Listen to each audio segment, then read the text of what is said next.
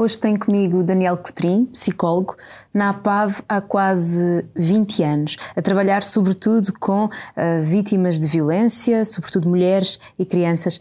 Bem-vindo, Daniel. Obrigado.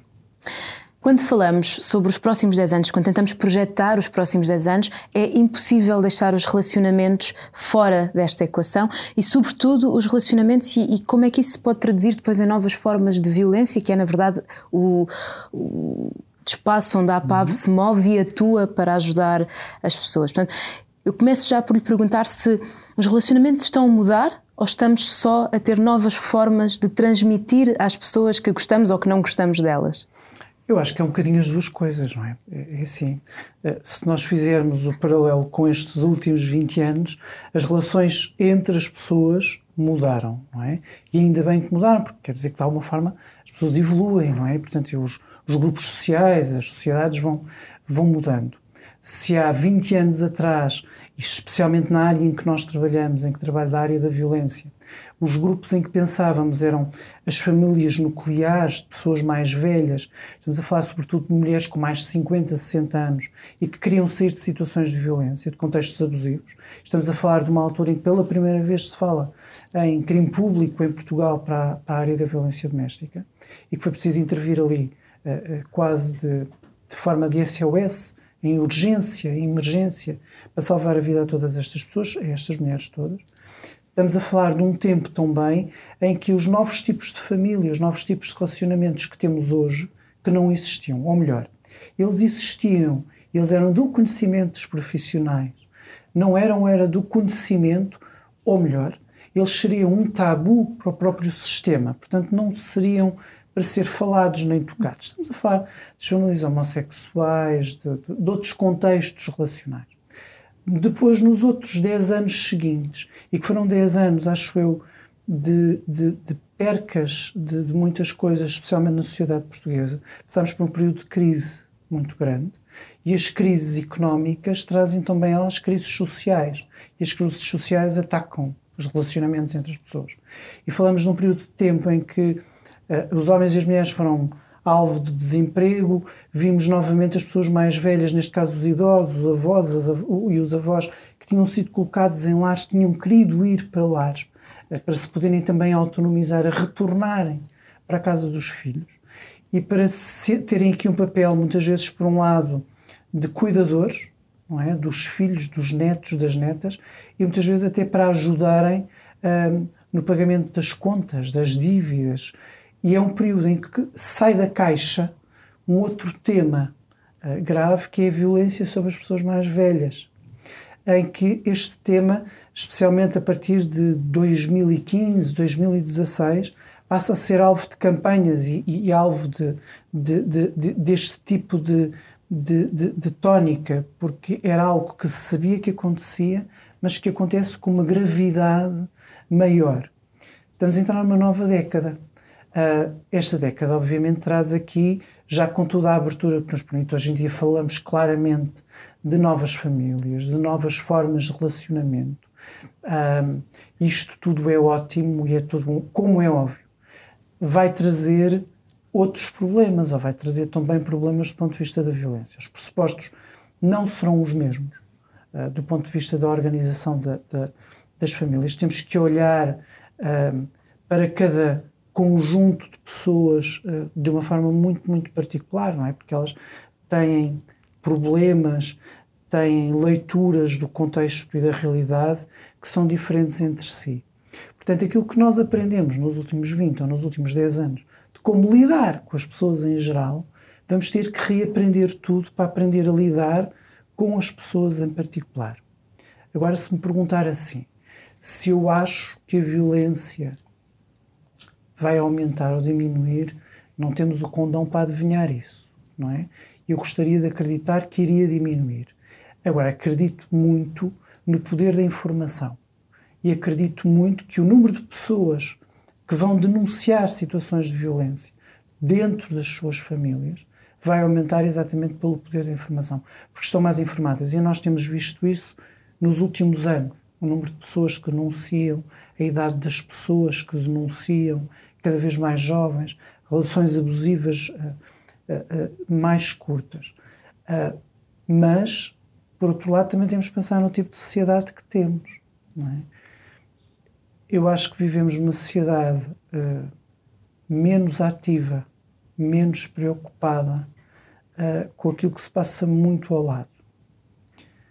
Isto é, às vezes é mais fácil para todos preocupar-nos com alguma coisa que acontece muito longe, porque não nos acontece a nós, uh, do que nos preocuparmos com alguém uh, que está muito perto, que vive por cima de nós, por baixo ou ao lado, ou é da nossa família, e que está a ser vítima de uma situação de crime.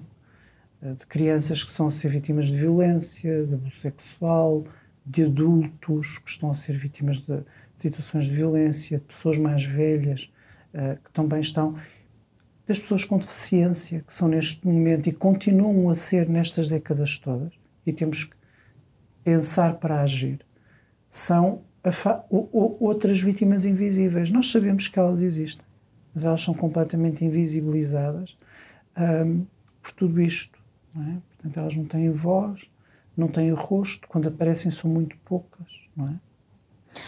Nestes contextos, nós, uma das questões que se coloca quase sempre quando estamos a falar de relacionamento, e eu perguntava-lhe ainda há pouco, era exatamente a questão das novas plataformas que usamos para nos relacionarmos, não é? E agora disse sobre uh, grupos que não têm voz para, para denunciar situações de violência de que são alvo. Estas plataformas, na verdade, eu refiro-me a redes sociais, podem também acabar por uh, servir para isso. Mas vamos dar um passo atrás, um, estamos a relacionar-nos de forma diferente por causa das redes sociais. Que, que, mudanças é que elas trazem? Que mudanças é que nós conseguimos projetar? Desafios é que elas vão trazer? As, as, as redes sociais, isto é a minha opinião, são a melhor invenção uh, dos últimos anos do homem e da mulher. Uh, sermos igualitários. Uh, porquê? Porque se há 20 anos ou há 30 anos atrás uh, o máximo das nossas relações sociais eram até à rua atrás, ou então quando as pessoas tinham a possibilidade de mudar de cidade ou de vila, uh, porque mudavam de, de, liceu, de escola, de casa, de emprego, iam conhecer pessoas novas, portanto, estamos sempre a falar do domínio do físico as redes sociais permitem-nos hoje conhecermos pessoas e contactarmos com pessoas que estão muito longe, que estão nos nossos antípodas, que têm uh, culturas, uh, formas de pensar completamente diversas das nossas. Isto é tudo ótimo nas relações entre ou dentro das redes sociais. E como tudo na vida, é bom desde que nós saibamos usá-las, não é? Uh, e desde que nós saibamos claramente o que é que nós também queremos das redes sociais. Agora, as redes sociais têm esse outro lado perverso, trágico, que todos conhecemos. É mais fácil controlar pessoas através das redes sociais numa relação afetiva? É, é mais fácil. Mais fácil porque as coisas estão muito mais expostas. É? é? mais fácil o namorado ou a namorada perguntar uh, porque é que aquela pessoa é amiga daquela pessoa, porque é que escolheu, ou porque é que fez um like, ou porque é que fez um post àquela pessoa, impedir uh, que A ou B seja amigo daquela pessoa. Portanto, as redes sociais têm todo este, todo este ar que nós conhecemos. Tem depois um outro ar ainda mais perigoso e mais tenebroso, que é muitas vezes nos fins das relações, e, e assistimos muitas vezes a isso. As pessoas trocaram durante. Uh, uh, também aqui mudou, não é? se há 20, 30 anos atrás aquilo que as pessoas trocavam entre si, do ponto de vista físico, ficava ali, não é? As carícias, os beijos, o contacto sexual era uma coisa presente e era preciso os dois. Hoje em dia, com o advento da tecnologia, com, com todas estas coisas, não precisamos estar juntos uh, para, termos, para termos contactos íntimos, para termos uma maior intimidade. Então as pessoas com a confiança que sempre têm e que sempre terão no âmbito de uma relação afetiva, trocam imagens, não é? Trocam imagens de, de, dos seus órgãos sexuais, trocam imagens uh, de si despidas.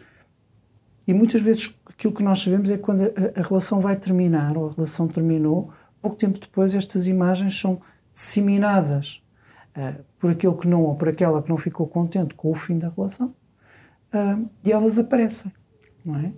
Isto é destruturante, é enlouquecedor para a outra pessoa. porque, como normalmente em todas as relações afetivas de amor, acreditou que a outra pessoa nunca o fizesse. É? Estes nova, estas novas plataformas impõem novos códigos de relacionamento que até então não, não existiam. Não existiam de todo, claramente. Uh, a ideia do, do, do, consentimento nasce muito uh, da nossa utilização das redes sociais. Uh, isto é, o, o pedir permissão para usar há coisas, vou-lhe dar um exemplo muito, muito, muito inofensivo e ingênuo relativamente a isto. Às vezes há pessoas que colocam um post, ou uma imagem, depois alguém que diz assim: posso levar, posso roubar. Isto é a ideia do consentimento. E esta ideia de consentimento também passa pelas novas relações afetivas através dos novos meios, das novas plataformas uh, tecnológicas. Eu vou mostrar-te, mas garantes-me que não mostras a mais ninguém, garantes-me que ficas só com, com, com, isto. Mas aqui entramos sempre numa coisa que é tão antiga como a relação entre os homens e as mulheres, ou os homens e os homens, ou as relações afetivas, do, do ponto de vista geral, que é a confiança na outra pessoa. É? Independentemente de ser através de uma plataforma tecnológica, ou seja, ou seja no face a face, que eu confio porque eu amo. Ora, se eu amo e se eu acho e tenho a certeza que outra pessoa me ama a mim, nunca me vai fazer isso. Eu não corro esse risco. Portanto, as coisas podem acontecer de forma perfeitamente tranquila, uh, de uma forma uh, perfeitamente legítima, prazerosa. O problema é que elas não acontecem. Aquilo, por exemplo, eu vou ouvindo pessoas mais novas, uh, rapazes e raparigas com 13, 14, 15, 16 anos, estão muito mais alertas eh, do que estariam as pessoas há 5, 10 anos atrás para estas questões. Não é? Já não mostram tão facilmente, nem tiram fotografias assim tão facilmente. Já criaram um conjunto de regras. Eh, desde ok, eu mostro, mas não mostro a cara. Ok, eu mando, mas não mando nada que seja possível identificar-me. por exemplo, conversarem em, em, através de, de mecanismos com, com, com, imagem, que é eu, mostro, eu, eu, ligo a câmera, tu ligas a tua, mas não mostramos a cara um ao outro. O medo da gravação. Portanto, tudo isto altera a relação entre as pessoas.